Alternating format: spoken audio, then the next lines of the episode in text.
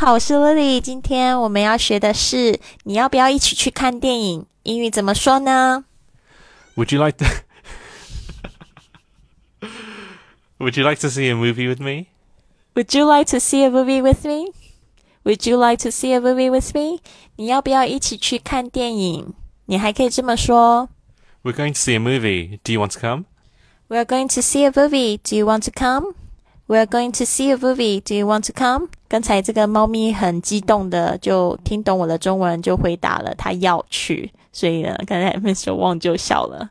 好，Let's do a simple dialogue. Richard and I are going to see a movie. Do you want to come? Richard and I are going to see a movie. Do you want to come? All right，这个重来。Let's do a simple dialogue. Richard and I are going to see a movie. Do you want to come? It depends. Which one? Captain America. Nah, I'll pass. Alright，这边的 I'll pass 也是指说哦不太想去。OK，下次吧。Alright，希望你喜欢今天的节目，那别忘了持续关注我们的微信账号“贵旅特”。